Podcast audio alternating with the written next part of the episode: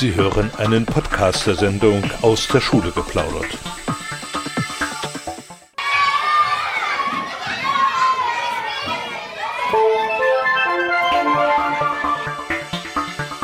Aus der Schule geplaudert.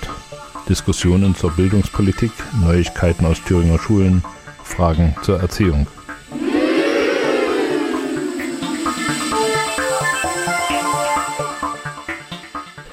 Herzlich willkommen zu Aus der Schule geplaudert und wir sind heute zu dritt im Studio mit Michael Kummer und Susanne Heinke. Herzlich willkommen, Susanne. Hallo und schönen guten Abend. Danke. Hallo. Äh, Susanne hat eine Aufgabe. Sie ist nämlich bei der Universität Erfurt mit federführend tätig für die Kinderuniversität und das soll heute Thema unserer Sendung sein. Kinderuniversität Erfurt und wir wollen natürlich auch ein bisschen einen Blick werfen auf andere Universitäten, denn Kinderuniversitäten haben in Thüringen in der Zwischenzeit eine lange Tradition. Aber wir wären nicht eine Gewerkschaftssendung, wenn wir nicht vorher einen Blick auf die laufenden Tarifverhandlungen werfen würden. Micha, bitte, was gibt's da Neues?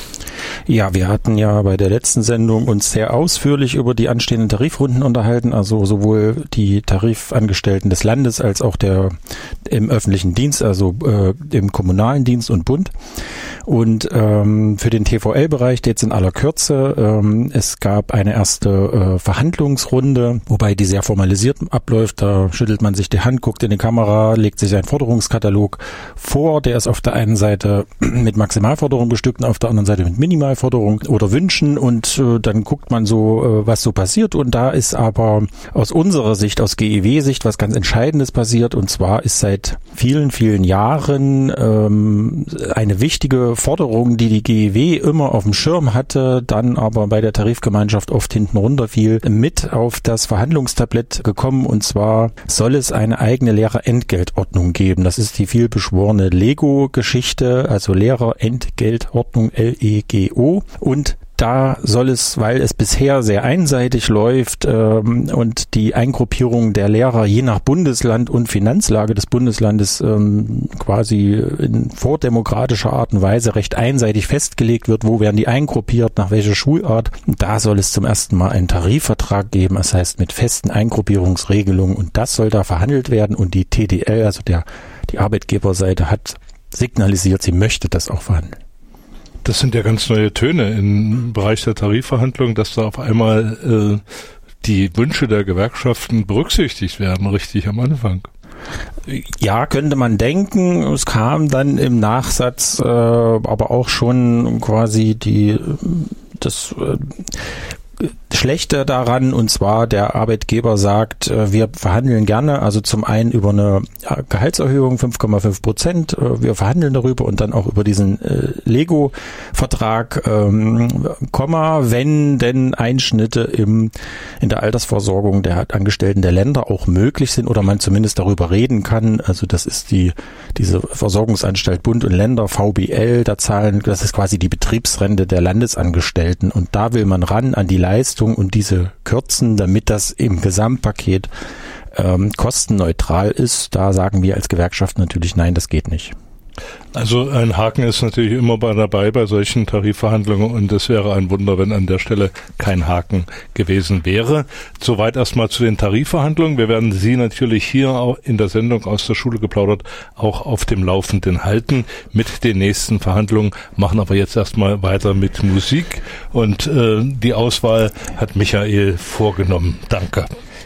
Ja, bitte, Richard. Ich äh, fühle mich auch geehrt, diese Sendung mit meiner Musik bestücken zu können. Ich bin ein äh, großer Anhänger einer Band, die bisher mein Leben begleitet äh, und wahrscheinlich noch lange begleiten wird. Es, diese Band heißt Deepish Mode und ich habe ein paar sehr seltene Titel mitgebracht. Also die sind vom Grundcharakter oder das Original ist vielleicht schon bekannt, aber ich habe Mixe davon mitgebracht, sowohl von ihnen selber abgemixt oder variiert als auch von anderen Bands. Das erste, was wir hören werden, ist ein ganz alter Titel von 1981, der heißt Ice Machine.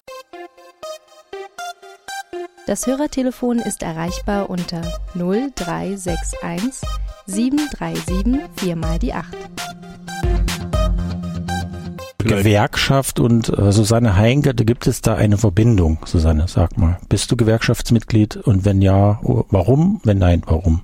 Gewerkschaftswerbung, ja, ich bin Gewerkschaftsmitglied. Äh, Äh, aus dem Grund, ich war also lange Zeit jetzt Mitarbeiterin an der Uni Erfurt gewesen, ähm, in dem, was sehr bekannt ist, auch in dem ganzen Bereich, wo es sehr viele prekäre Arbeitsverhältnisse gibt. Und da war das doch ein Grund, da auch Gewerkschaftsmitglied zu sein, die sich darum kümmern und auch jetzt, ich bin nicht mehr dort, aber jetzt auch darum kümmern, also dass die äh, Leute, die dort gu gute Arbeit machen, aber leider nur befristet oder mit halben Stellen irgendwie angestellt sind und ähm, ja, da in sehr prekären Situationen sind, dass die irgendwann vielleicht doch mal länger bleiben dürfen und ihre Arbeit auch weitermachen können. Wie heißt denn die Gewerkschaft, wo du Mitglied bist? Na, bei der GW. Ah. Dann machen wir weiter einfach mit äh, der Kinderuniversität Erfurt. Das ist die zehnte mit dem Titel rund um das Buch. Susanne, was hast du mit der Kinderuniversität konkret zu tun? Hm. Also am Anfang möchte ich oder muss ich unbedingt klarstellen, dass diese Kinderuniversität rund um das Buch also eine einzelne extra Kinderuniversität ist und mit der anderen Kinderuni, die es hier auch noch gibt, also von Uni und Fachhochschule zusammen organisiert. Das hat im November, Oktober stattgefunden oder mit anderen Kinderuniversitäten an anderen Thüringer Unis oder deutschlandweit nicht viel zu tun hat, beziehungsweise eine eigenständige Veranstaltung ist. Weil was die unterscheidet von anderen, ist, dass es hier um ein einziges Thema geht, nämlich äh, literarische Bildung und Lesemotivation. Also das ist so der Kern dieser ganzen Veranstaltungsreihe. Und der wurde auch von einem Bereich ins Leben gerufen. Das ist äh, der Bereich Deutsch in der Grundschulpädagogik hier an der Erfurter Uni vor mittlerweile zehn Jahren, jetzt also zum zehnten Mal aus der Motivation heraus, äh, also es gab so mehrere Gründe dafür, das zu tun. Zum einen ja Ergebnisse aus einer repräsentativen Studie, einer wissenschaftlichen Studie, die sogenannte Erfurter Studie, die das die Lesemotivation von Grundschülern erfasst hat. Und äh, die Ergebnisse dieser Studie waren also sehr bedeutsam gewesen. Und dann gab, ging es um die Neuausrichtung des Lehramtsstudienganges in Erfurt, also BA-MA-Studium, und da eine stärkere Verzahnung von Theorie und Praxis äh, anzustreben. Und da, das waren so die ausschlaggebenden Gründe dafür. Und ein tolles Team, was Lust darauf hatte. Aus der Schule geplaudert als Podcast zu hören unter www.podcast.de und www.gew-thüringen.de. So, alle technischen Probleme sind beseitigt. Wir haben auch die richtige Musik wieder gefunden, mussten erst einen Umweg äh, einschlagen, ehe äh, die Technik unsere Musik äh, genommen hat. Und wir können jetzt weitermachen mit der Kinderuniversität rund um das Buch. Susanne Heinke ist hier, die das, äh, diese Universität mit organisiert. Susanne, was hast du konkret damit zu tun? Was musst du machen? Ah, ich bin an der Organisation mitbeteiligt. Also wir sind ein Team aus vier Leuten an der Uni, vier Kolleginnen, die schon seit Jahren zusammenarbeiten. Das ist einmal Professor Karin Richter, inzwischen seit oh, fünf Jahren, sechs Jahren emeritiert, aber immer noch ganz fleißig dabei. Ähm, Monika Plath, die also in der Kinderliteraturforschung weiterhin dort arbeitet, und Leonore Jahn und ich. Ähm, und dazu noch viele Studierende. Äh, die dann Seminare mit den Kindern bestreiten werden. Das ist übrigens auch was Besonderes an dieser Kinderuni. Das haben die anderen Kinderunis so nicht, dass da auch Seminare gestaltet werden. So und äh, wir bereiten Vorlesungen vor, die wir selbst halten. Also ich ganz konkret äh, zwei Vorlesungen, die ich dort mit vorbereite für die Kinder zu verschiedenen Themen rund um die Literatur wir haben eine große Eröffnungsveranstaltung nächsten Freitag im Rathaus äh, Sitzungssaal, nicht im Festsaal. Der gab es Terminkoordinationsschwierigkeiten. Ähm, aber da wird es eine große öffentliche Eröffnungsveranstaltung geben. Und äh, da haben wir uns auch dieses Jahr was Besonderes einfallen lassen. Da werden wir also das zeigen, was eigentlich bei dieser Kinderuni stattfindet, so im Schnelldurchlauf. Es werden Kinder dabei sein, Studierende. Und es werden so Formen, Methoden gezeigt, was so das Besondere an unseren Zugängen zur Literatur ist große Auftaktveranstaltung. Äh, das lässt darauf hinschli äh, oder darauf äh, schließen, dass viele Leute da kommen. Was muss man sich vorstellen? Wie viele Teilnehmer hat die Kinderuniversität so im Schnitt? Mm, es ist eine Woche lang, jeden Tag, also von Montag bis Freitag und das sind, es ist auch jetzt schon alles voll. Also ich habe jetzt heute gerade erfahren, eine Klasse hat noch abgesagt, das heißt eine Schulklasse kann sich da auch noch melden. Circa 20, 25 Kinder, ansonsten ist das alles schon voll. Um die 600 Kinder in diesen fünf Tagen wuseln da durch die Uni. Äh, wie ist das bei den äh, Schulen angekommen? Sind dann Schulen dabei, die regelmäßig an der Kinderuniversität teilnehmen oder wechselt das? Ja, es sind welche dabei, die regelmäßig äh, kommen. wir haben das, wir geben immer so einen Stichtag raus, ab wann man sich anmelden kann. Das geben wir den Schulen bekannt. Und in diesem Jahr war es so, dass nach einer Dreiviertelstunde alle Plätze weg waren. Also es ging irre schnell und dass es auch viele auswärtige Schulen inzwischen sind, die nach Erfurt kommen, also von Bad Langensalza. Wir haben eine ganz tolle Kooperation mit einer Schule in Gotha, die sogar für diese Kinderuni was gespendet hat mit so einem Spendenlauf und da äh, uns was gegeben hat. Die kommen, das sind natürlich unsere Ehrengäste, die äh, dann auch kommen, die Kinder ja, also von verschiedenen Ecken aus Thüringen. Also nicht nur auf Erfurt begrenzt. Mhm. Das heißt also, der Ruf der Kinderuniversität rund um das Buch ist also über Erfurt hinaus äh, gegangen. Ja, zumindest die, die einmal da waren, kommen auch gerne wieder. So mhm. hat sich das ergeben, dass es denen Spaß macht. Für die Schülerinnen und Schüler heißt das, die nehmen an der an den Vorlesungen und Seminaren teil und haben in der Zeit also keinen Unterricht in der Woche. Ja, genau. Also sie haben äh, um neun geht's los mit einer circa einstündigen Vorlesung im Hörsaal. Und danach äh, haben sie also anderthalb Stunden Seminare. Das bereiten dann die Studierenden vor. Die Studierenden werden wiederum angeleitet von uns als Dozenten, also zu verschiedenen Themen. Da gibt es also Seminare unter anderem zum, zum Märchen. Woher kommen die Märchen eigentlich? Wie wandern die durch die Welt? Wie verändern die sich? Warum sind Märchen miteinander verwandt? Ähm, es gibt eine Vorlesung zu Helden der Antike, ähm, eine zu Kinderliteratur Klassikern. Da geht es also um so die bekanntesten Werke der Kinderliteratur von Astrid Lindgren bis hin zu Pinocchio.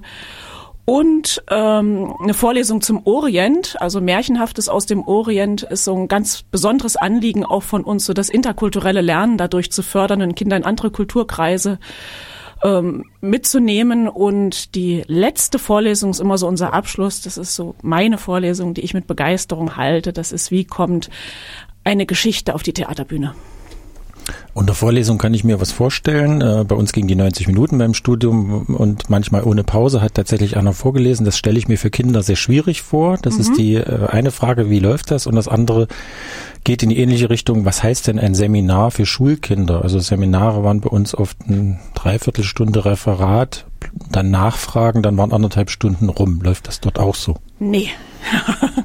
Eben nicht. Also das sind, äh, da versuchen wir schon auch mit Methoden zu arbeiten, die äh, wir auch einsetzen, um Kinder generell zu begeistern an Literatur und sie eben nicht zu langweilen. Also die Vorlesungen klar laufen so, aber es wird viel vorgelesen. Sie müssen viel zuhören, aber das wird, der Stoff wird so aufbereitet, dass es mit Bildmaterial, manchmal auch mit Filmmaterial unterstützt wird.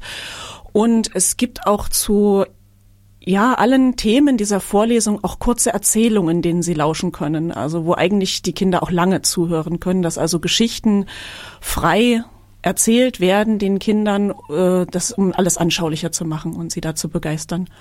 Und in den Seminaren ist es so, nein, Referate halten die Kinder gar nicht, sondern sie lernen einen Stoff kennen und tauchen tief ein und sie müssen aber da selbsttätig werden. Also da können sie fragenlos werden. Das bereiten Studierende vor mit verschiedenen Methoden. Es wird, es werden Szenen entwickelt, gespielt. Es wird vielleicht auch mal eine, eine Hörgeschichte entwickelt ähm, oder auch ähm, mal Märchen vergleichend entdeckt und ähm, ja, so sowas läuft dann ab.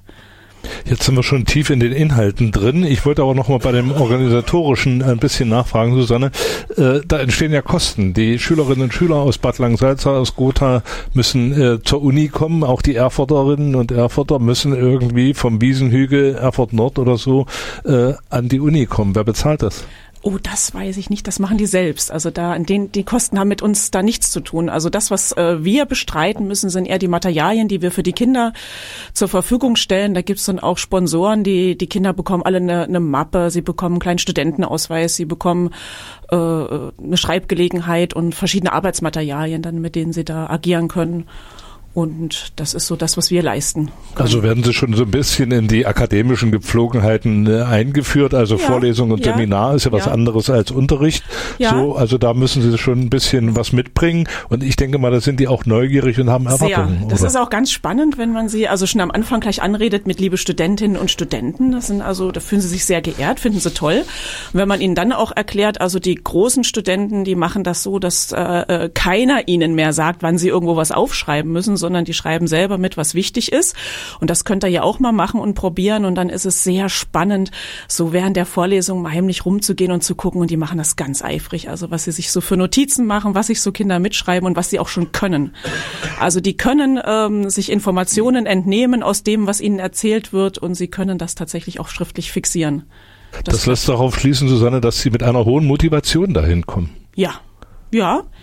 Beziehungsweise wir sind ein Team, was hoch motiviert ist und sehr viel Freude an der Sache hat. Und ich glaube, auch nur so kann man andere begeistern, wenn man selbst für eine Sache brennt und selbst also für Literatur, für die literarischen Stoffe sich so begeistern kann. Nur dann kann man die Kinder mitnehmen und die Studenten. Das ist natürlich äh, schön zu hören, wenn man äh, sieht, dass die jungen Menschen, das sind also im Wesentlichen dritte bis fünfte Klasse. Ja, dieses Jahr dritte bis sechste haben wir so, also immer so dritte, vierte, eigentlich mehrheitlich Grundschüler, aber es sind auch fünfte, sechste Klassen dabei. Bei 600 äh, Teilnehmern oder rund 600 Teilnehmern äh, sind die Kapazitäten dann für die Uni erschöpft. Ja. Das heißt, äh, die Nummer 700 und 800 kriegt eine Absage. Ja, das klappt dann nicht mehr, muss man aufs nächste Jahr vertrösten, weil also der Hörsaal reicht dann nicht mehr aus. Da. Und die Uni zweimal zu machen, ist vom Aufwand her zu naja, wir haben schon, sind schon so an den, an der Obergrenze angelangt mit der einen Woche. Danach sind erstmal alle K.O., weil wir sind, wie gesagt, nur vier Leute und das stemmen wir dann den ganzen Tag. Das muss ja dann auch noch mit den Studierenden ausgewertet werden und so weiter. Also es ist, ja, gut zu tun. Okay, jetzt versuchen wir den zweiten Takt mit der Musik. Micha, du hast äh, das Wort. Ja, also wir haben ja eben äh, zwangsweise AIM gehört. Ähm, äh, wem es gefällt. Ne? Und ähm, es gibt eine äh, kurze oder kleine ähm, Verbindung zwischen Depeche Mode und AEM und zwar der sozusagen der Art Director oder der äh, Fotograf, der die ganzen Bühnenlayouts und so weiter entworfen hat. Das ist der Anton Corbijn, ein Niederländer, der auch für U2 und so weiter gearbeitet hat, für die richtig großen Bands. Der hat auch für AEM gearbeitet, aber eben vor allen Dingen auch für Depeche Mode. Und jetzt nochmal der Anlauf Ice Machine von 1981. Aus der Schule geplaudert jeden ersten und dritten Donnerstag im Monat ab 18 Uhr auf Radio Funkwerk. Die Erfurter Kinderuniversität lädt im März ein zu äh, Themen rund um das Buch und wir haben Susanne Heinke hier im Studio, die sich ausführlich mit der Vorbereitung und der Durchführung beschäftigt. Susanne, du hast vorhin gesagt, dass äh, die Studierenden, die da in den ersten und zweiten Semestern mit beteiligt sind, dass die da natürlich auch äh, entsprechend äh, vorbereitet sind für diese Kinderuniversität. Was müssen die denn leisten? Was ist in ihrer Vorbereitung wichtig und was müssen sie leisten während dieser Universitätstage? Also die setzen sich vorher ein Semester lang im Seminar mit verschiedenen literarischen Themen auseinander. Also jedes Seminar ist ein äh, Themenschwerpunkt und äh, dringen da selber erstmal ganz tief in die Stoffe ein und, und, und beschäftigen sich intensiv damit. Und das, also ich begleite selbst also solche Seminare, das haben wir unter den Kollegen aufgeteilt. Und da geht es eigentlich darum, die, die Studierenden ja zu begeistern, mitzunehmen, mit ihnen gemeinsam zu entdecken, was steckt da so alles drin und sie selber erstmal äh, neugierig zu machen, um dann äh, in der Lage zu sein, ah, was könnte daran jetzt für Kinder spannend sein? Und sie konzipieren dann also Seminare äh, in Gruppen, äh, üben also auch sich in Teamarbeit und das so äh, gemeinschaftlich entwickeln sie das dann und das führen sie dann durch. Und was alle Seminare auszeichnet, das ist so eine Gemeinsamkeit und glaube auch so was eine Besonderheit an unserer Erfurter Uni, dass unsere Studierenden alle erzählen müssen, also frei erzählen. Äh, wenn wir ihnen das das erste Mal sagen, gucken die uns mit großen Augen an, sind zum Teil entsetzt und sagen, wieso äh, erzählen jetzt wieso richtig so lernen auswendig und wir ja.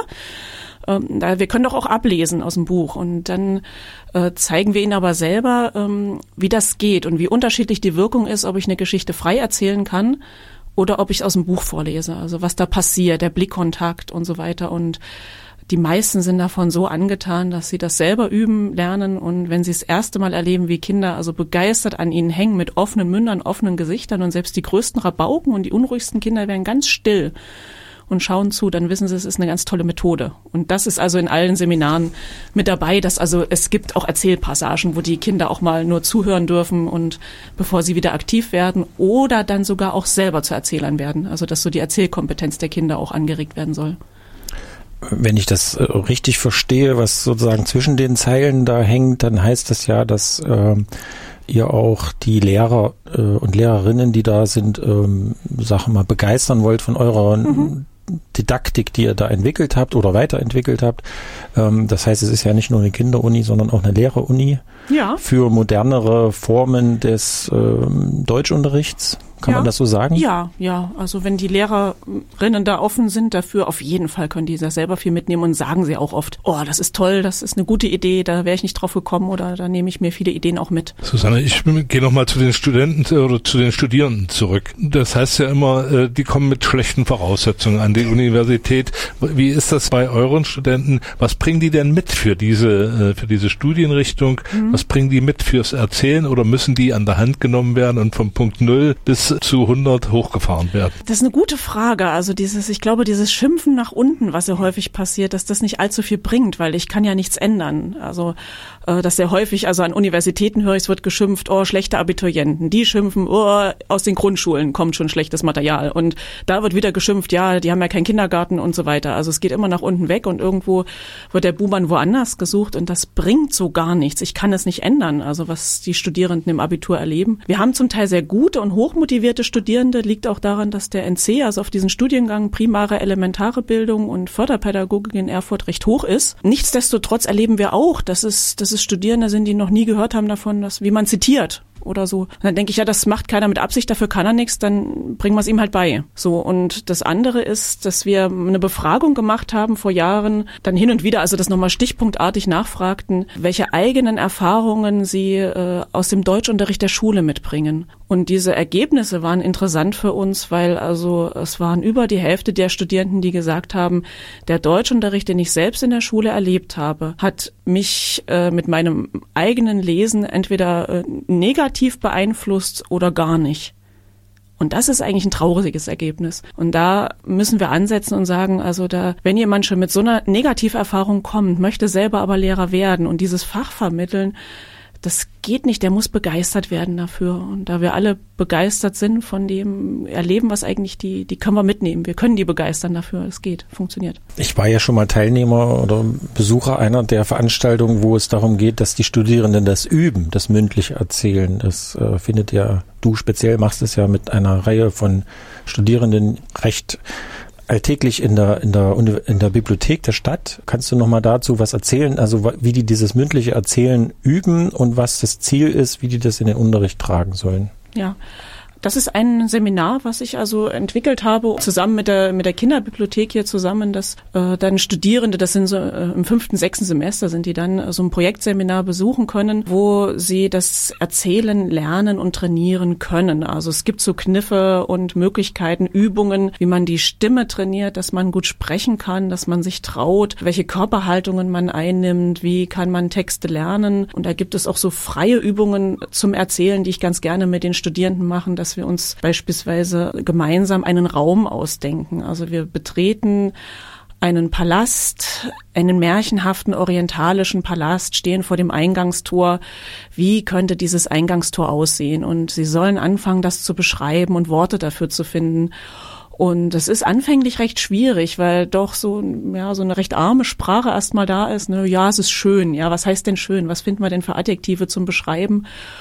Und ähm, das gelingt dann immer besser, also äh, sich dann einzulassen, sich Dinge vorzustellen, auch ganz frei ähm, zu erzählen. Am größten, am größten Spaß macht es dann immer, wenn wir uns einen ganz gruseligen, dunklen Wald vorstellen, was da alles so für Kreaturen drin vorkommen und dass man einfach die Fantasie anregt und solche Übungen macht. Wie kommt diese Veranstaltung in der Kinder- und Jugendbibliothek an? Die läuft immer sonnabends, ne? Ja, samstags. Also im Moment ist Pause, weil die Studierenden jetzt auch Semesterpause haben.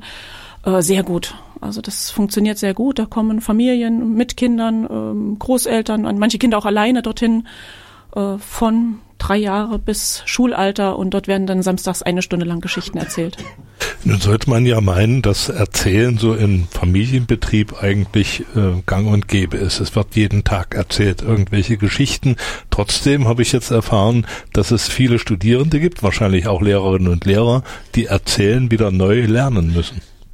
Ja, ja, das schon, ja. Also klar, jeder redet irgendwie daher, aber dann so Geschichten zu erzählen und das auch gut zu können, Äh, das Interessante ist auch, was mir Studierende dann erzählen, wenn das Seminar vorbei ist, so am Ende, dass sie sagen, ja, ich habe ja Dinge erworben nebenbei, das habe ich am Anfang gar nicht vermutet. Ich traue mich ganz laut jetzt vor einer Menschengruppe frei zu sprechen. Mir fällt auch was ein, wenn die Worte mal weg sind, wenn mein Text weg ist. Ich weiß jetzt, wie ich da agieren muss und ich verstecke mich nicht mehr. Ich bin jetzt präsent und das ist ja eine Grundvoraussetzung für einen Lehrerberuf. Ne? Und äh, klar, ich meine, das ist natürlich auch ein Erkenntnisgewinn und Persönlichkeitsgewinn, wenn, er, wenn man weiß, ich kann vor 300 Leuten reden und ja. krieg nicht das große Flattern und mhm. oder mir bleibt die Stimme ja. weg. Ne? Und eine Sache möchte ich noch sagen, weil das ein häufigen Kritikpunkt kommt. Ähm, was lernen denn die Kinder dabei, wenn ihnen in Anführungszeichen nur erzählt wird, wenn die ja gar nicht selber lesen müssen?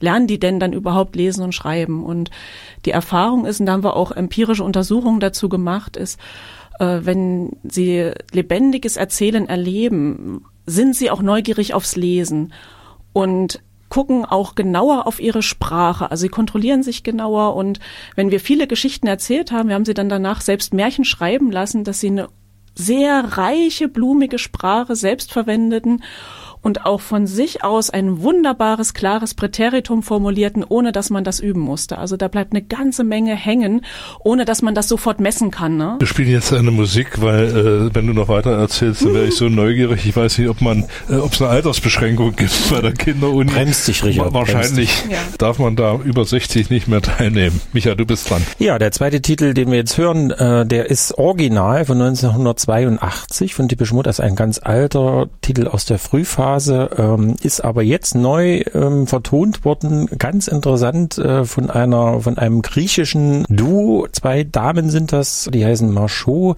haben den Titel Monument neu vertont. Mach mich an im Kabelnetz auf 107.9 Megahertz. Aus der Schule geplaudert hier auf Radio Funkwerk. Heute zum Thema Kinderuniversität. Gast im Studio ist Susanne Heinke, die sich damit intensiv beschäftigt. Und wir wollen jetzt einen zweiten großen Schwerpunkt an gehen, und zwar die Bedeutung von Lesen und Literatur für Kinder und was das mit der ganzen Ausbildung auch zur Grundschulpädagogik äh, zu tun hat. Susanne, du hast vorhin gesagt, dass also Studierende mitunter auch mit so Negativerlebnissen oder Einstellungen aus dem Deutschunterricht kommen, dass ihnen das nicht gefallen hat oder dass sie äh, dort mit Literatur äh, vielleicht nur formal äh, in Verbindung gekommen sind.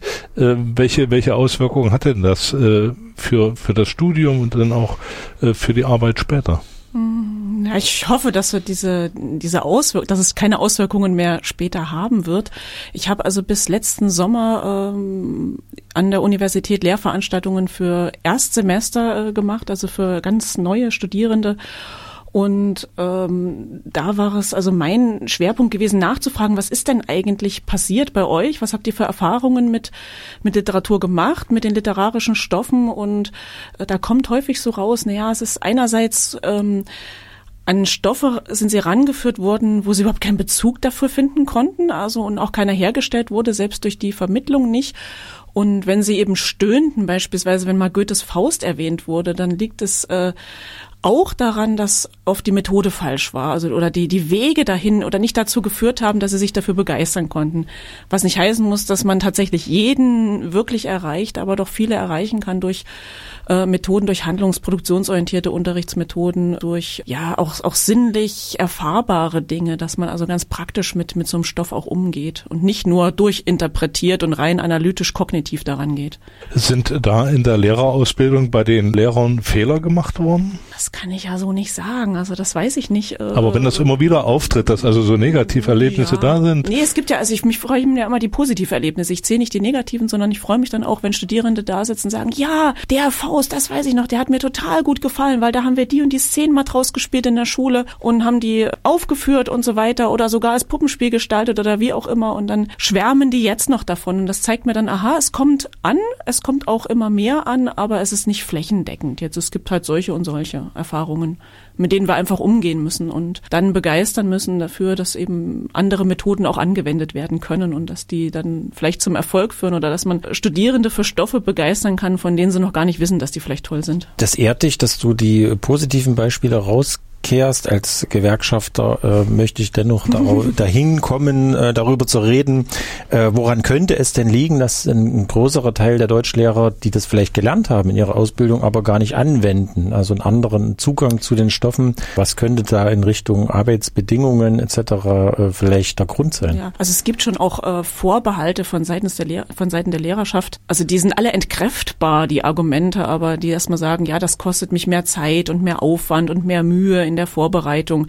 wenn ich äh, das anders umsetzen möchte, wenn ich spielerisch, wenn ich was szenisch mache, wenn ich mal ein Hörspiel irgendwie gestalten möchte. Das klingt alles nach sehr viel Arbeit. Oder manchmal stellt sich auch heraus, oh, da ist man dann doch technisch oder methodisch nicht so ganz fit. Was ich auch an einem Beispiel erlebt habe, dass also Klasse ein Hörspiel gestalten sollte und am Ende waren die Kinder sich selber überlassen und ja, müsste es auch nicht machen, weil die Lehrerin eigentlich keine Ahnung davon hatte, wie das gehen sollte. Das sind, denke ich, äh, mehrere Punkte, was man machen könnte, ist einerseits also ein, ein gutes äh, Fortbildungsangebot, aber was auch fehlt, ist eine Teamarbeit in der Schule, ne? dass also viele nur für sich arbeiten und das ist oft nicht zu stemmen, dass man einfach, was ich auch gelernt und erlebt habe an der Arbeit in, in der Arbeit an der Uni, es geht nicht, wenn ich alleine das mache. Ne? Wenn ich alleine meine Veranstaltungen vorbereite, wäre ich nie so weit gekommen, sondern wir haben das immer im Viererteam und auch mit unter Beteiligung der Studierenden sind wir weitergegangen, haben uns Sachen ausprobiert, haben uns was getraut und äh, haben die Erfahrungen ausgetauscht, Materialien weitergegeben und das wünschte ich mir auch für Schulen, dass das so passiert, aber häufig erleben wir Lehrer als Einzelkämpfer. Susanne, kommen wir mal zurück auf das äh, Kernproblem Lesen, mhm. Stellenwert des Lesens äh, für die Kinder. Da wird ja nun alles Mögliche diskutiert. Es gibt Hörbücher, es gibt Filme, es gibt Videos. Äh, Lesen tritt immer mehr in den Hintergrund. Trotzdem ist der Kinderbuchmarkt unübersichtlich riesengroß. Welchen Stellenwert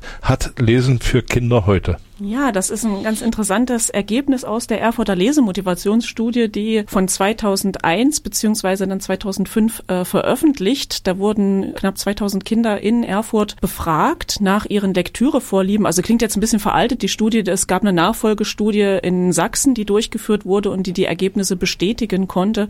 Und tolle Ergebnisse sind äh, bei dieser Studie, Kinder lesen gern. Das fand man erstmal großartig. Also, dass das eine Freizeitbeschäftigung ist, die trotz aller neuen Medien immer noch einen hohen Stellenwert hat. Und es gibt auch viele Gründe, die Kinder in dieser Studie angegeben haben, warum sie gerne lesen, weil sie gerne abtauchen in andere Welten, dort Freunde finden, ja, ihre Sorgen, Nöte vergessen und so weiter. Also da, das war ein interessantes Ergebnis dieser Studie. Ähm, die sorgte aber auch für Aufsehen, weil die Auswahl der Lektüre an den Schulen, das konnte in der Studie auch gezeigt werden, nicht äh, miteinander einhergeht mit den Lektürevorlieben der Kinder. So, also dass ja an den Lektürevorlieben eher der Kinder vorbeigeht, was in den Schulen an Stoffen ausgewählt wird. Ich ahne, in welche Richtung das Gespräch jetzt geht und würde gerne sagen, aus meiner eigenen Schulerfahrung, ja, das ging mir auch so. Viele von den Büchern, die wir da lesen mussten, durften, konnten, äh, haben mich grandios gelangweilt. Gab nur wenige wie Werner Holt, äh, sowas, der, wo ich die sehr, die sich verschlungen habe zu Hause. Habt ihr da in dieser Richtung, äh, wenn du das jetzt schon andeutest, habt ihr ja auch gefragt, was sind so Inhalte? Wahrscheinlich hat das was mit äh, Geschlechtern zu tun. Ja, auch. Also, also die Frage, ja, ich, ja. ergänze noch eine. Ja. Ihr habt ja diese Veröffentlichung äh, äh, mit dem Titel versehen, Mädchen sind Leseratten und Jungen sind Büchermuffel. Du hast jetzt immer von Kindern gesprochen, Kinder lesen gern. Ist es tatsächlich so, wie Micha jetzt andeutet hatte, dass das äh, für Jungen und Mädchen genauso gilt? Äh ja und nein. Also ich muss ganz kurz klarstellen, die Lesemotivationsstudie, diese empirische Studie, ich muss auch unbedingt die Namen dazu sagen. Also Monika Plath und Karin Richter haben das äh, diese Studie gemacht und die Ergebnisse veröffentlicht. Und den Titel, den du gerade nennst, das sind diese Ergebnisse mit äh, dabei. Und dann wurde aber gleich, also Mädchen lesen gern, Jungen sind Büchermuffel. Äh, das ist bezieht sich auf die sächsische Studie, die danach gefolgt ist und schon mit Ideen, wie man damit umgehen kann. Also verbunden, da war eine große Lehrerfortbildung dann in Sachsen gemacht haben. Zurück zur Frage. Die Studie hat festgestellt, es lesen alle Kinder gern, aber Mädchen lesen durchaus lieber als Jungen. Also das ist so ein 10 Prozent etwa Unterschied bei Mädchen und Jungen feststellbar. Aber generell lesen alle Kinder gern. Und äh, 10 Prozent im Umfang des gelesenen. Oder? Nein, nein, der, der, ähm, jetzt bin ich nicht der ganz super empirische, sauber erklärende, das wäre meine Kollegin, die das sauber erklären könnte. Nein, die Unterschiede äh, der Antworten. Ich lese gern oder ich lese nicht gern oder ich lese weniger gern, haben die Mädchen häufiger mit Ja, also in der oberen Skala beantwortet als die Jungen. Aber nur zehn Prozent. Also das ist wiederum, alle lesen gern, aber die Mädchen eben noch ein bisschen lieber. So, um das knapp zu fassen. Und ja, bei den Freizeitinteressen ist es so, da sollte auch so ein Ranking gemacht werden von den Kindern, dass eben das Lesen einen höheren Stellenwert hat bei den Mädchen und bei Jungen eben auch so sportliche Interessen, Interessen mit Freunden eben auch noch Vorrang haben. Aber nichtsdestotrotz auch das Lesen gemocht wird. Und es gibt tatsächlich nur so eine Problemgruppe von Jungen, die sehr viel Medien konsumieren. Das ist eine kleine Gruppe von Jungen und die sind problematisch. Die lesen nicht gern und lesen wenig und lesen häufig dann auch schlecht. Lass uns doch mal, wenn wir schon gerade bei der Geografie sind, du hast jetzt Thüringen und Sachsen erwähnt, die also in diesen Studien konkret äh, bedacht mhm. worden sind oder erforscht worden sind. Wie sieht es denn in anderen Bundesländern aus? Gibt es da ähnliche Forschungen oder seid ihr da hier an der Uni mhm. Vorreiter? Also das weiß ich nicht da bin ich auch die falsche, die jetzt befragt wird, weil ich mich also mit der empirischen Forschung so nicht befasst habe. Das haben die Kollegen äh, gemacht und ich profitiere immer nur von den Ergebnissen dann und wir gucken, was machen wir jetzt eigentlich daraus. Aber der Grund, dass also beispielsweise die Erfurter Studie keine Nachfolgestudie hatte, also das sollte ja nochmal eine Nachfolgestudie ergeben, aha, hat sich was geändert oder nicht, hat damit zu tun, dass Thüringen kein Geld und Sachsen das Geld gegeben hat, um die Studie zu bezahlen. Wenn, Richard, wenn du schon so fragst nach den ähm, Auswirkungen dieser Erkenntnisse und dieser Studie, ich könnte mir jetzt äh, als halber Laie auch denken, das müsste doch, diese Erkenntnisse müssten doch in den Lehrplänen einen Ausschlag finden. Das heißt, äh, es gibt so ganz grob gesagt Bücher, die eher für Jungs geeignet sind und Bücher eher für Mädchen und da gibt es eine Auswahl, die vielleicht im Lehrplan irgendwie festgeschrieben ist. Hat sich da in dieser Richtung was getan? In Thüringen zumindest. Uh. Also es gab die, diese Diskussion. Eher weniger. Also das ist ja das Problem, wenn man Studien hat und Ergebnisse hat, wo kommen die dann tatsächlich auch mal an? Ob die sich in den Lehrplänen niederschlagen, da muss man gucken, wie werden Lehrplankommissionen besetzt, sitzen da die Leute eigentlich aus der Forschung mit drin, beschäftigen sich Lehrplankommissionen damit und so weiter. In unserer Ausbildung spielen sie zumindest eine Rolle. capítulo. Und da kommt es dann auch dort an, bei denjenigen, die später mal die Kinder unterrichten werden, also dass sie um diese Dinge Bescheid wissen. Das heißt, weil du das vorhin gefragt hattest, gibt es Unterschiede bei Jungen und Mädchen? Ja, die gibt es in der Bevorzugung literarischer Stoffe, wobei beide Geschlechter sagen, wir lieben spannende Stoffe, wir lieben Abenteuerstoffe, wir lieben fantastische Stoffe. Das ist eine Bevorzugung beider Geschlechter, nur dass die Jungen stärker äh, äußere Konflikte mögen, also handlungsfreudige Stoffe und Mädchen durchaus auch innere Konflikte bevorzugen dass es aber auch so ist, dass man Mädchen sehr gut für jungen Literatur begeistern kann. Also Jungliteratur, das heißt Bücher, wo ein männlicher Protagonist ist, sowas wie Harry Potter, das lesen auch die Mädchen gerne, aber Jungen eher nicht zu begeistern sind für Mädchenstoffe, sowas wie die wilden Hühner und so, da laufen die davon. Das äh, scheint mir nachvollziehbar. Ja. Ähm, äh, da müsste man ja gucken, also im Grundschulbereich äh, gibt es ja überwiegend Frauen, die das machen richtig, als Lehrer. Richtig. Die müssten ja besonders geschult ja. werden auf Jungsstoffe, weil die Mädchen Mädchenstoffe haben sie sozusagen aus ihrem ja. Inneren heraus ja verstanden und äh, die Jungsstoffe müssten sie beschult werden Richtig. oder geschult werden. Richtig, und das äh, fangen wir eigentlich an, auch schon im, im ersten, zweiten Semester so ein Bewusstsein dafür zu entwickeln. Was wählen Sie denn für Stoffe aus? Was mögen Sie denn an den Geschichten? Was sind denn Ihre Lieblingsmärchen? Fragen wir dann und dann kommt halt raus bei den Mädchen, ja, alles überall mit den weiblichen Protagonistinnen, die gern erlöst werden wollen, ne? Aschenputtel, Dornröschen.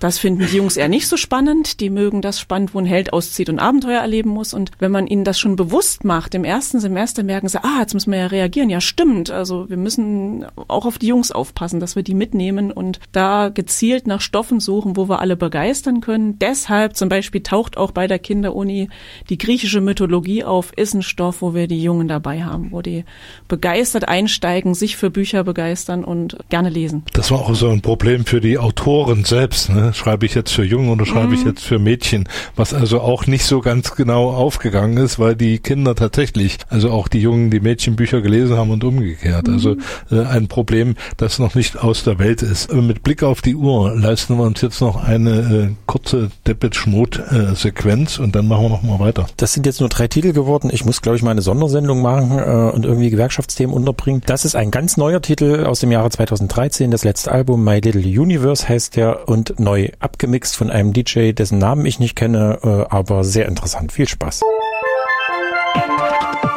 aus der Schule geplaudert. Jeden ersten und dritten Donnerstag im Monat ab 18 Uhr auf Radio Funkwerk.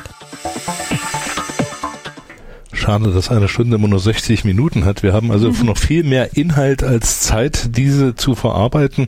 Susanne Heinke von der Universität Erfurt ist hier zum Thema äh, Universität, Kinderuniversität in Erfurt, zum Thema rund um das Buch. Und vielleicht noch eine Frage, Susanne. Wie kann und sollte Literatur vermittelt werden? Was kann man jetzt äh, Hörerinnen und Hörern, vor allem aber auch Eltern, Großeltern mit auf den Weg geben? Sagen, hier, äh, versucht's mal so.